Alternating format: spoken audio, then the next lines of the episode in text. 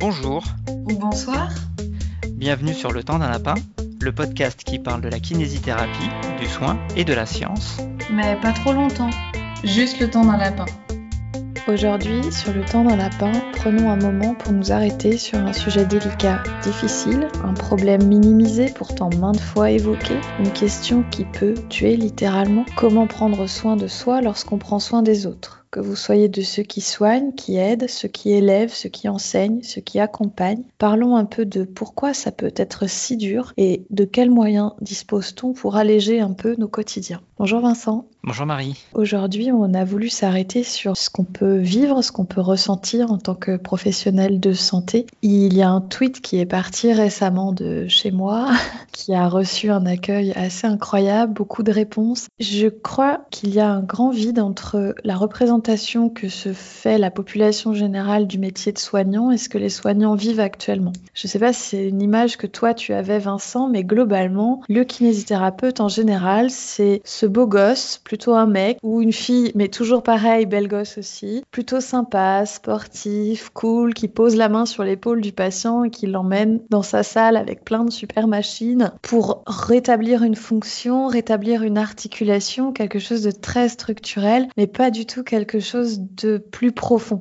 Oui, oui, ça colle assez bien avec le stéréotype du kiné. C'est aussi le, cliché que véhiculent les étudiants lorsqu'ils entrent en école de kiné. C'est aussi l'image, la représentation qu'ils se font du, métier de kiné. Je vous invite à aller voir sur le site de l'ONICEP qui permet d'aider les étudiants à s'orienter dans leur parcours euh, professionnel et d'aller sur la fiche masseur kinésithérapeute. Et je vous invite à lire ou au moins à regarder cette superbe vidéo où vous voyez un kiné alors jeune, plutôt qui soigne plein de patients dans une grande salle avec plein de machines, des patients qui sont tous jeunes, qui sont tous beaux, qui sont tous propres. Il y en a aucun qui a l'air d'avoir mal, il y en a aucun qui lui dit j'en peux plus, aidez-moi, je dors plus, j'ai plus de vie. Et dans la présentation, à aucun moment n'est évoqué un quelconque abord euh, psychosocial sur la difficulté des patients à gérer la douleur. On est vraiment dans euh, tu masses, tu étires, tu mets des courants électriques, euh, voilà, t'as fait un peu plombier pour le coup, mais pas du tout soignant de l'humain. Et toi, du coup, Vincent, cette vidéo, elle t'a fait le même effet ou? Du coup, je, viens de la regarder. Ah, ça m'a fait bizarre parce que j'ai vraiment pas l'impression de pratiquer le, métier qui est mis en avant. Il n'y a pas de bilan qui est réalisé. On ne voit pas de, raisonnement clinique, ce qui fait l'essence même de notre métier aujourd'hui, qui est autre chose que juste donner des listes d'exercices. Ça reste la première image qui est donnée aux futurs étudiants? Oui. Du coup, quand on part de cette vidéo, c'est une vidéo très idéaliste qui dépeint pas du tout la réalité qu'on expérimente expérimente tous au quotidien. Parce que toi, pour toi, c'est un monde idéal cette vidéo. Elle ne montre pas de pénibilité. Elle ne montre pas tout ce qui est difficile. Heureusement, sinon on n'aurait plus de kiné. Mais elle ne montre que la jolie partie. Oui, c'est sûr. Hein. Tout le monde sourit. Euh. Je te dis, ils n'ont pas l'air malades. Et du coup, ça, ça va avec le début des difficultés. Dans la mesure où la sélection se fait sur un concours assez difficile, moi, j'ai eu la sensation qu'on attendait de nous assez rapidement une performance totale et absolue. C'est-à-dire, une fois que tu es kinésithérapeute, il y a qu'une très faible proportion des patients qui sont prêts à faire partie de ce processus d'erreur, apprentissage qui va nous permettre de gagner en compétences. C'est vrai, hein. tu as complètement raison. Et en plus, euh, on a quand même des domaines de compétences qui sont très variés. Oui. C'est pas possible de voir tout pendant les études, pendant les moments où on est supervisé. Tous les ans, on voit quelques cas qu'on n'a jamais vus. Qu'on n'a jamais vu, voilà. Et pour lesquels on est censé être capable de développer tout de suite et d'emblée euh, un traitement adapté.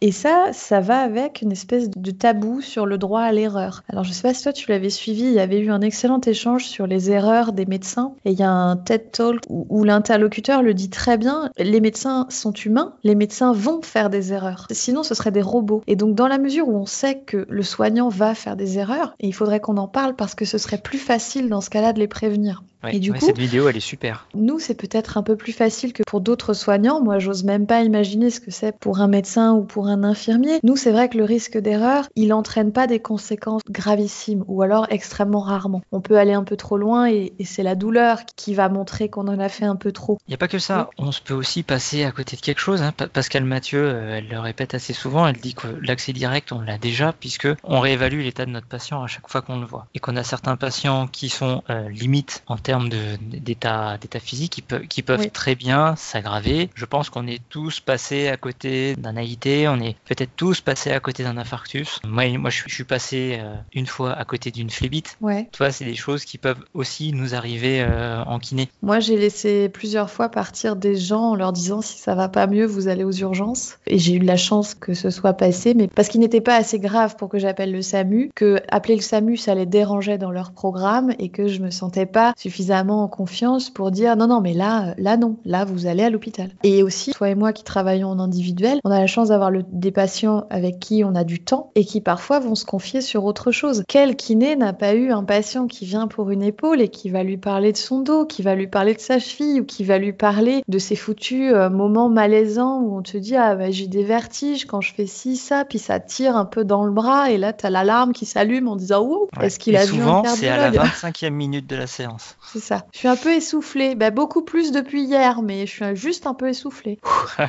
et là globalement en cabinet on est relativement seul. Dans les difficultés qu'on peut rencontrer, moi je trouve qu'il y a quelque chose dont on ne parle pas. Le soin, c'est deux humains. C'est pas un robot qui a pris par cœur et qui va appliquer son algorithme à une application. Du coup, des deux côtés, il y a des problématiques autour de la confiance en soi. Est-ce que j'ai assez confiance en mes compétences pour affirmer quelque chose et imposer quelque chose dans la discussion? Quelque part, si je veux que le patient fasse tel ou tel exercice parce que je pense qu'il va aller mieux, il va falloir le convaincre d'affirmer sa position ça peut être de dire voilà, je suis kiné, donc si j'ai décidé que on va arrêter là, et eh ben on va arrêter là, parce que des fois c'est difficile pour nous de dire non. Tu dois avoir ces patients qui reviennent encore et qui attendent de toi quelque chose qui leur apporte un faible bénéfice, mais un bénéfice qui est important pour eux, qui toi te questionne par rapport euh, aux gens sur la liste d'attente. J'entends notamment aux gens qui sont habitués à de l'électrothérapie ou du massage. Avec tout ça, je trouve qu'il y a une, euh, une difficulté dans l'échange qui s'installe. Alors, soit c'est moi, parce que moi, j'avais pas confiance en moi au début, soit c'est tous, c'est qu'il y a une espèce de hiérarchie médicale. C'est difficile de contacter les collègues quand on est en libéral. C'est difficile, c'est pas toujours évident d'appeler un médecin. D'abord parce que tout simplement, il est en consultation, on est en consultation et qu'on n'est jamais en pause en même temps. Et que finalement, celui qui rappelle l'autre potentiellement le dérange. Mais aussi parce que parfois, on a l'impression de déranger. Oui, oui. et puis tu l'as dit, il y a une forme de hiérarchisation puisque le médecin prescrit les soins de kiné, il est difficile de remettre en question ne serait-ce que son, diagnostic ou euh, même parfois pour le patient lorsque le médecin a inscrit des techniques ou des outils à employer sur l'ordonnance, il faut que ces outils et techniques soient employés par le kiné. Bah oui, et à ce moment-là, on est dans potentiellement un porte-à-faux. Je sais que ces techniques ne sont pas recommandées. Enfin, le médecin est peu joignable ou alors il est peu accessible à la discussion ou alors il va me donner l'impression que je dérange ou alors il va plus vouloir m'envoyer de patient parce qu'il va me prendre pour un dingue. Et... Ou alors il sera très content de t'avoir, il va, il va vouloir discuter plus souvent avec toi. C'est ça. Tu vois, pour moi, ça a été un chemin difficile. Ça fait 8 ans que je travaille, pratiquement 6 ans consécutifs que je suis en libéral. Il n'y a que cette année où j'ai commencé à, réussir à appeler régulièrement les médecins. il y a peut-être un peu plus de pression de, qui pèse sur le kiné à ce moment-là, puisque ça reste un médecin prescripteur. Oui. Alors, Donc on est euh, peut-être plus enclin à, juste écouter les reproches, peut-être pas à changer les comportements mais ouais, tu vois ce que pour je veux le médecin, c'est plutôt l'inverse. Le médecin, il attend des bilans qui ne viennent pas et il finit par nous prendre pour des, des gens qui n'ont pas envie de communiquer. Pour ceux qui les attendent. Ça, on le voit régulièrement euh, sur les réseaux sociaux. Dès qu'on commence à, parler de bilan et de transmission aux, prescripteurs, on a plein de médecins qui nous tombent dessus en disant que par an, ils doivent voir passer de bilan euh, grand maximum. Bah oui. Un des gros défauts de notre profession, c'est cette communication euh, qu'on ne sait pas approprier. Qu'on puisse passer euh, une carrière entière sans parler à personne. Oui, ou alors euh, les collègues qui te disent que euh, ils appellent un médecin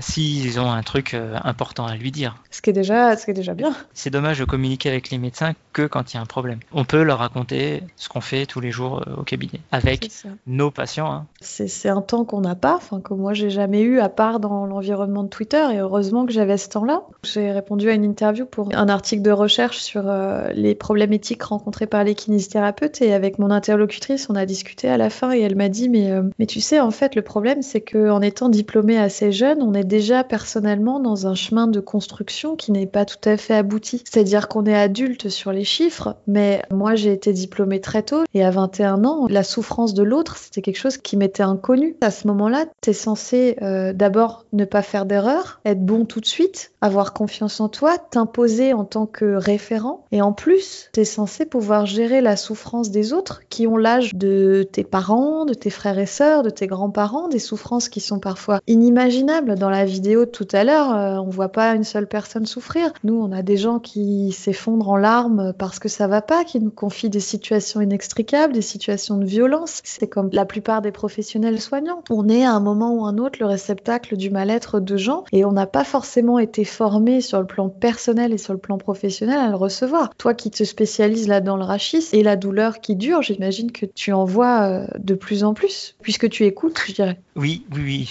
oui, c'est sûr. C'est des souffrances qui sont souvent, elles sont toujours prenantes de toute façon. Pas que quand il est question de, douleur. Là, je, commence à faire aussi pas mal de patients euh, en préparation ou ensuite de chirurgie bariatrique. C'est presque les mêmes histoires que les patients nous racontent finalement. C'est toujours des histoires de souffrance, qu'elles soient physiques ou mentales. Et il y a des moments, bah, on est content de voir l'entorse de cheville euh, toute simple, euh, ouais. parce que ça permet de relâcher la pression. Dans toutes ces difficultés-là, moi, il y en a une que j'ai rencontrée, c'est que c'est pas évident de parler de ces difficultés. Dans un cabinet libéral où on est tous toujours speed, quand parfois tu as besoin de t'arrêter en disant ouais là ça va pas, la plupart du temps ça s'est arrêté à la question de ouais c'est dur mais ça va aller, ça passera, tu vois. Parce que en fait on n'est pas formé à l'écoute vraiment, les collègues sont pas formés à l'écoute. Est-ce que en dehors de Twitter, toi tu as déjà vu des situations où, où un soignant ou en tout cas un kiné pouvait déposer ses difficultés? À moins de travailler avec des amis, moi non. Non plus. Alors peut-être qu'à l'hôpital c'est différent, le fait de travailler en équipe réellement avec une vraie interaction peut favoriser ce type d'échange. Par contre en libéral, euh,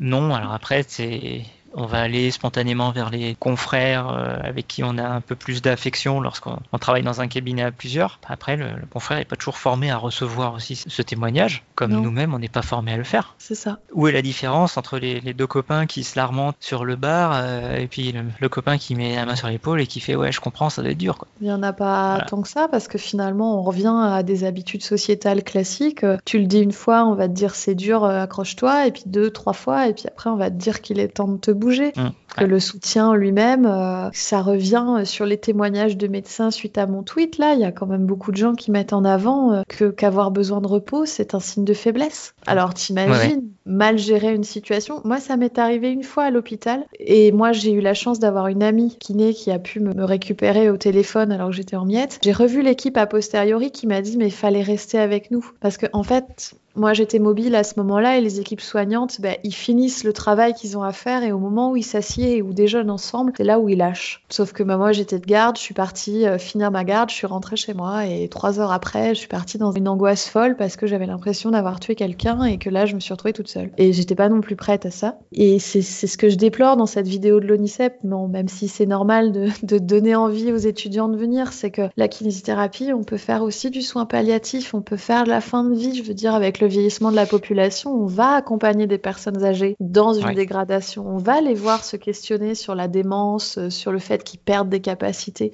À ce moment-là, nous, en tant qu'individus, en tant que soignants, qu'est-ce qui nous a préparé à ça? Bah, Pas grand-chose. Je voudrais rebondir hein, sur la fin de vie. On va faire du soin palliatif à domicile. Moi, j'en ai fait quelques-uns. Je sais pas si ça t'est arrivé aussi. Oui. Ça compte parmi les prises en charge les plus dures. Moi, Humainement, c'est une torture au point que je, je pense qu'aujourd'hui, si on me demande d'intervenir dans ce cadre-là, je dirais non. Très souvent, tu te retrouves dans l'hospitalisation à domicile, la, la, HAD. Déjà, tu sais que ça va être compliqué en termes d'organisation et que les HAD, tels que je les connais, fonctionnent en vase clos, c'est-à-dire que le kiné qui intervient, c'est un prestataire et il est coupé complètement de tout ce qui est discussion, décision de la prise en charge du patient. Mais on se retrouve vraiment parfois un, peu entre le, marteau et l'enclume, c'est-à-dire la famille qui est désemparée parce qu'on leur a promis euh, que le personnel serait disponible, on s'occuperait d'eux, que ça, que ça allait bien se passer. Puis il se rend compte que papy ou mamie, bah, ils meurent pas aussi vite que ce qui était prévu, que c'est c'est pas aussi propre que ce qu'on peut voir dans les films ou les séries télé. Qui seront euh, probablement seuls au moment où ça va arriver. Tout à fait. Que il y a des moments où nous on estime que c'est bon, ça va trop loin, maintenant il faut passer le relais à l'hôpital et on essaye d'appeler l'HAD qui disent oui attendez euh, le staff il est à 15h on vous rappelle il te rappelle pas. T'as la famille qui t'appelle pour savoir ce que t'as dit le staff qui t'a pas rappelé. C'est vraiment des, prises en charge hyper lourdes. Moi j'en ai fait quelques-unes. Je, je, pense pas en être sorti indemne. Non moi non plus. Mais la dernière elle avait 22 ans alors euh, ouais. J'ai pas eu cette, euh, cet âge là encore. Je te le souhaite pas. Mais il faut bien que quelqu'un s'en occupe. C'est aussi des gens qui méritent qu'on alors si tu regardes un petit peu les, les soins aux soignants, on parle pas mal du soin palliatif, parce que justement, le soin palliatif, c'est étiqueté comme quelque chose d'extrêmement difficile. Effectivement, a priori, dans les équipes de réanimation, dans les équipes hospitalières qui reçoivent euh, des patients très lourds, il y a l'air d'avoir plus de soutien auprès des professionnels soignants. Mais finalement, c'est important, mais on devrait pouvoir avoir ce soutien-là partout et dès le départ, on devrait pouvoir avoir des bases solides qui nous permettent de savoir comment gérer, quelle que soit la situation. Et pas juste parce que oui, le soir, oui, la fin de vie, c'est horrible. Oui, mais parfois, un témoignage de violence conjugale, c'est horrible. Et parfois, quelqu'un qui n'en peut plus aussi, tout simplement. Quelqu'un qui a mal le jour où toi, t'es fatigué, ça peut être horrible à gérer. Parce que c'est ah hyper lourd. Pour moi, on a cette chance que ce soit pas vécu comme une faiblesse autant que chez les médecins, mais quand même. Chez le médecin, la difficulté à gérer une situation, c'est vécu comme une faiblesse. Chez le kiné, c'est plutôt qu'officiellement, on n'est pas censé avoir de difficultés parce qu'on a un métier facile. Je, pense que les, difficultés dans le métier de kiné, elles sont vraiment euh, sous-estimées et que c'est le fait d'une méconnaissance de la profession. Ça, c'est clair. Tu vois, aussi surprenant que ça puisse paraître, je pensais qu'on connaissait mieux les difficultés de la profession de médecin et des retours que j'ai au sujet de prendre soin de soi, c'est pas du tout ce qui ressort. Dans le processus de formation du médecin, il y a encore plus de méconnaissances peut-être que chez nous. C'est pour ça qu'on est là, toi et moi, c'est aussi pour en parler. C'est pour montrer qu'on n'est pas juste là à faire sautiller des gens sur un carré de mousse pour rééduquer une entorse. Prendre soin de soi, c'est une forme de protection par rapport à certaines pathologies qui s'appellent la dépression, le burn-out et autres euh, problématiques qui sont des maladies. Et je vous invite à revoir le spot vidéo qui a tourné récemment sur le sujet. C'est pas un coup de mou. Et la dépression du soignant, c'est pas parce qu'il est faible et parce qu'il n'arrive pas à gérer. C'est parce que c'est trop dur. De la même façon, le burn-out a longtemps été euh, jugé un peu péjorativement et aujourd'hui on sait que c'est une problématique de gens qui sont au contraire hyper investis dans ce qu'ils font, qui ont un grand sens de bien faire leur travail. Le burn-out consciencieux, c'est-à-dire que celui qui ne sait pas qu'il fait un mauvais travail ou celui qui n'en a rien à faire, ben, ça l'atteint pas. Et puis quand tu sais que bah, tu pourrais faire mieux et que tu es empêché, que ce soit par des contingences personnelles, genre de la confiance en soi, ou des contingences extérieures, genre des collègues qui sapent ton travail en trois mots en disant que bah, si ça va pas mieux, on fera une infiltration l'année prochaine, ça peut être hyper lourd et ça peut nous entraîner dans une spirale où bah, il faut 15 euh, patients qui vont super bien pour euh, éponger euh, un patient qui est en difficulté et qu'on n'arrive pas à sortir du trou, quoi. Oui, complètement. Par rapport aux, solutions qui sont envisagées, aussi vrai que la dépression c'est pas un coup de déprime, la solution c'est pas le coup de pied au cul. Jamais. On est très facilement en train de chercher des solutions actives, mais on pourrait peut-être envisager que la première des solutions ce soit de parler ou au moins de se poser des questions sur ce qui se passe, pas juste de se foutre un coup de pied au cul. Alors, c'est pas mon métier. Je dirais euh, la première des solutions, c'est peut-être de se recentrer sur ce que vous vivez à ce moment-là et sur qui vous êtes en dehors de votre travail. Et est-ce qu'il y a des choses que vous pourriez faire qui pourraient vous apporter un plaisir ailleurs? Et donc c'est là où toi tu vas nous parler du sport. Peut-être pas. Hein.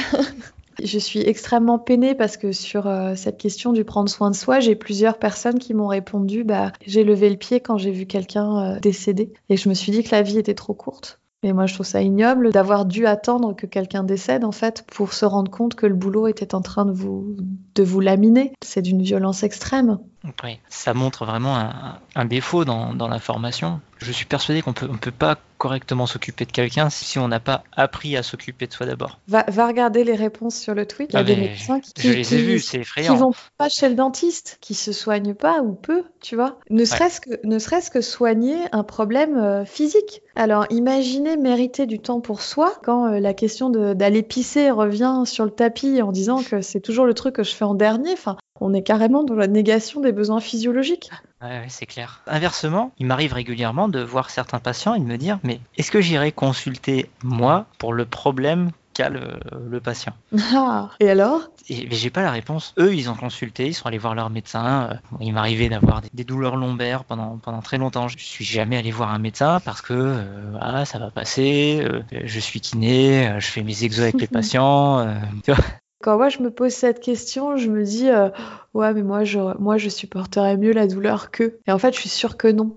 En fait la douleur expérimentée par la personne qui est en face de toi, comme elle n'a pas de réalité dans ton histoire à toi, pas forcément, et bah du coup bizarrement c'est, elle est facilement sous-estimée. Et je pense que c'est un gros biais chez les personnels soignants. C'est, c'est pas de penser que les autres exagèrent, mais de se dire que euh, moi à sa place je gérerais mieux. C'est quelque chose de, de décrit hein, dans la littérature. Hein, quand ouais que, certains médecins peuvent sous-estimer la, la, douleur du patient. La sous-estimation de la douleur est un, est un, phénomène largement répandu. Sa prévalence est particulièrement importante aux âges extrêmes de la vie, car dans ces populations plus vulnérables, le manque de communication verbale rend l'interprétation des manifestations douloureuses difficile. Mais même chez les patients communicants, la transmission de la douleur peut être entravée par des, des, facteurs psychologiques et culturels tels que le défaitisme, le stoïcisme ou une crainte des réactions du médecin. La sous-estimation de la douleur peut également provenir des soignants qui élaborent des mécanismes de défense lors de la confrontation avec l'intolérable de la souffrance lorsque celle-ci s'accompagne d'un sentiment d'impuissance de leur part. On est pile poil dedans. C'est pas récent ça je crois hein? Non, c'est de 2007.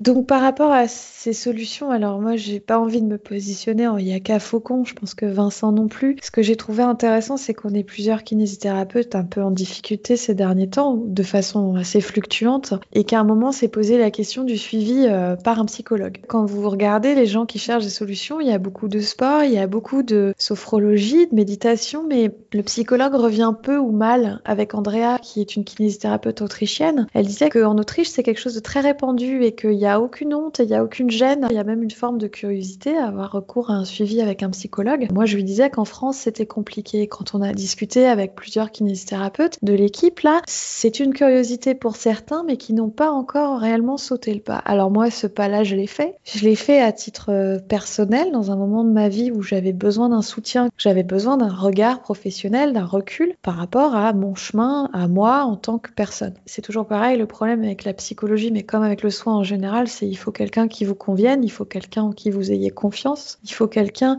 qui vous permette d'aller explorer des terrains qui sont pas forcément confortables. Et donc moi, avec la psychologue avec qui j'échange encore d'ailleurs régulièrement, on a évoqué euh, quelque chose qui s'appelle la supervision. Je crois que Vincent, tu connaissais pas. Bah, si, c'était la ça. console euh, concurrente de la Game Boy.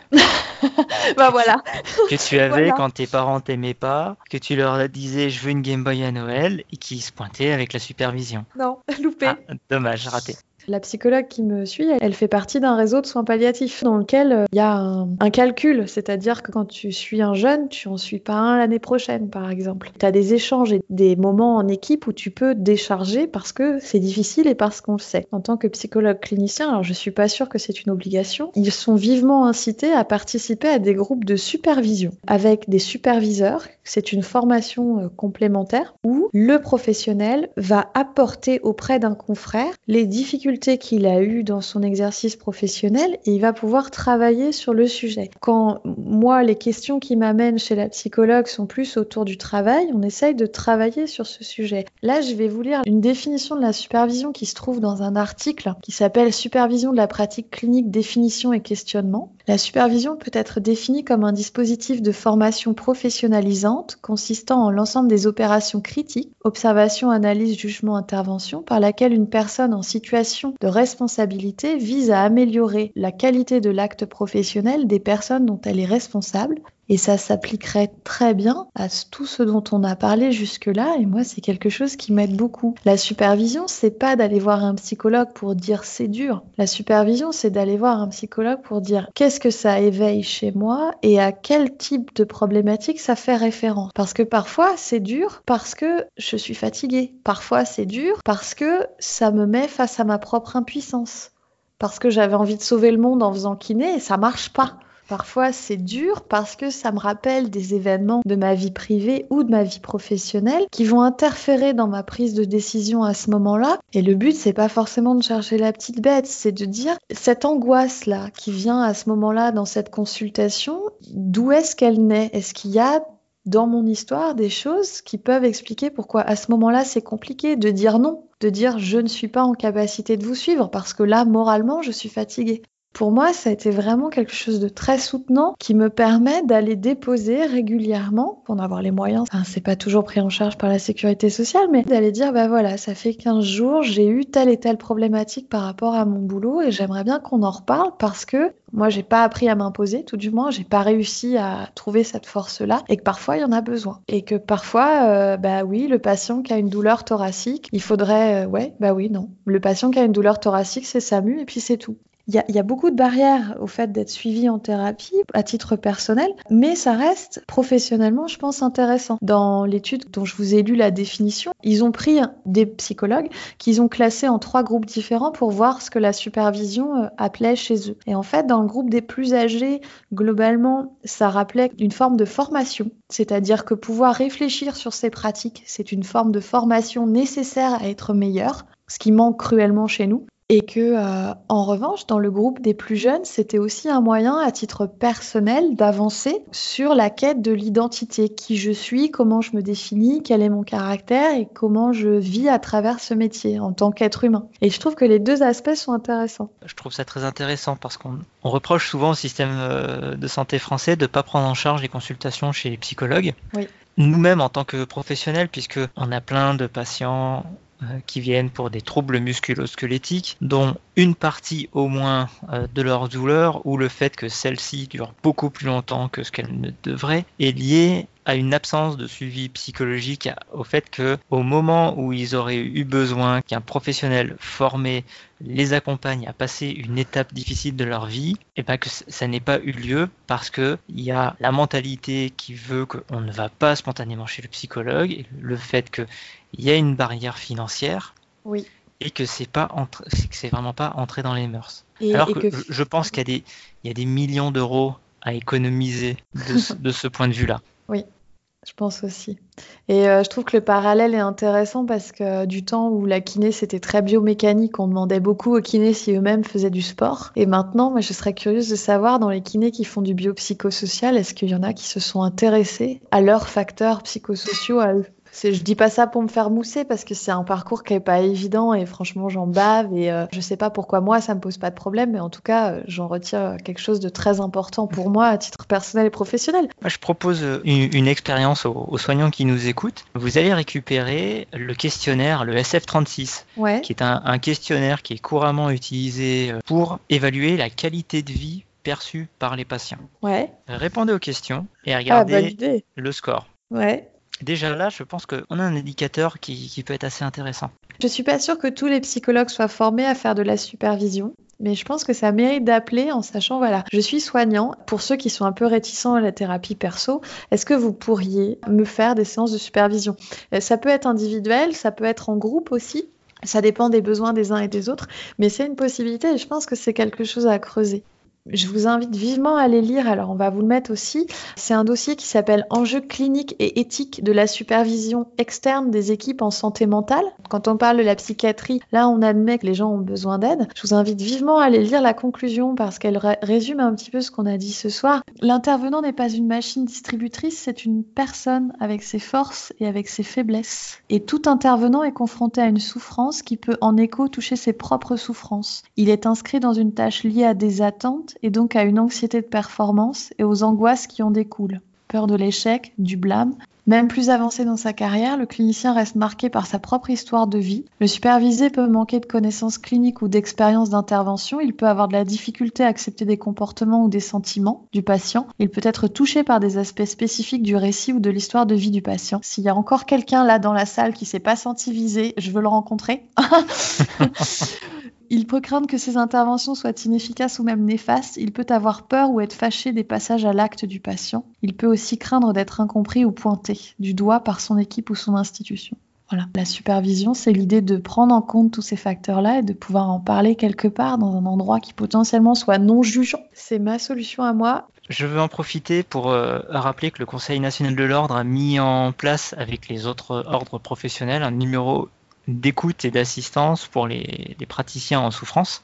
Ce numéro, il vous met en relation avec des professionnels qui sont formés à l'écoute des professionnels de santé, aux difficultés que peuvent rencontrer les soignants et peuvent soit vous mettre en relation avec d'autres professionnels formés près de chez vous, vous orienter vers les conseils départementaux de l'ordre qui ont mis en place aussi une entraide, pas que financière, mais aussi une entraide pour aider les confrères et les consoeurs qui rencontrent des difficultés dans leur vie professionnelle et personnelle. Donc voilà, ce numéro, on vous le donnera dans le blog. On vous mettra aussi le lien vers le site du Conseil de l'ordre si vous êtes euh, soignant mais pas kinésithérapeute et que vous avez le même type de structure de votre côté, n'hésitez pas à nous le signaler, qu'on le partage également sur le blog.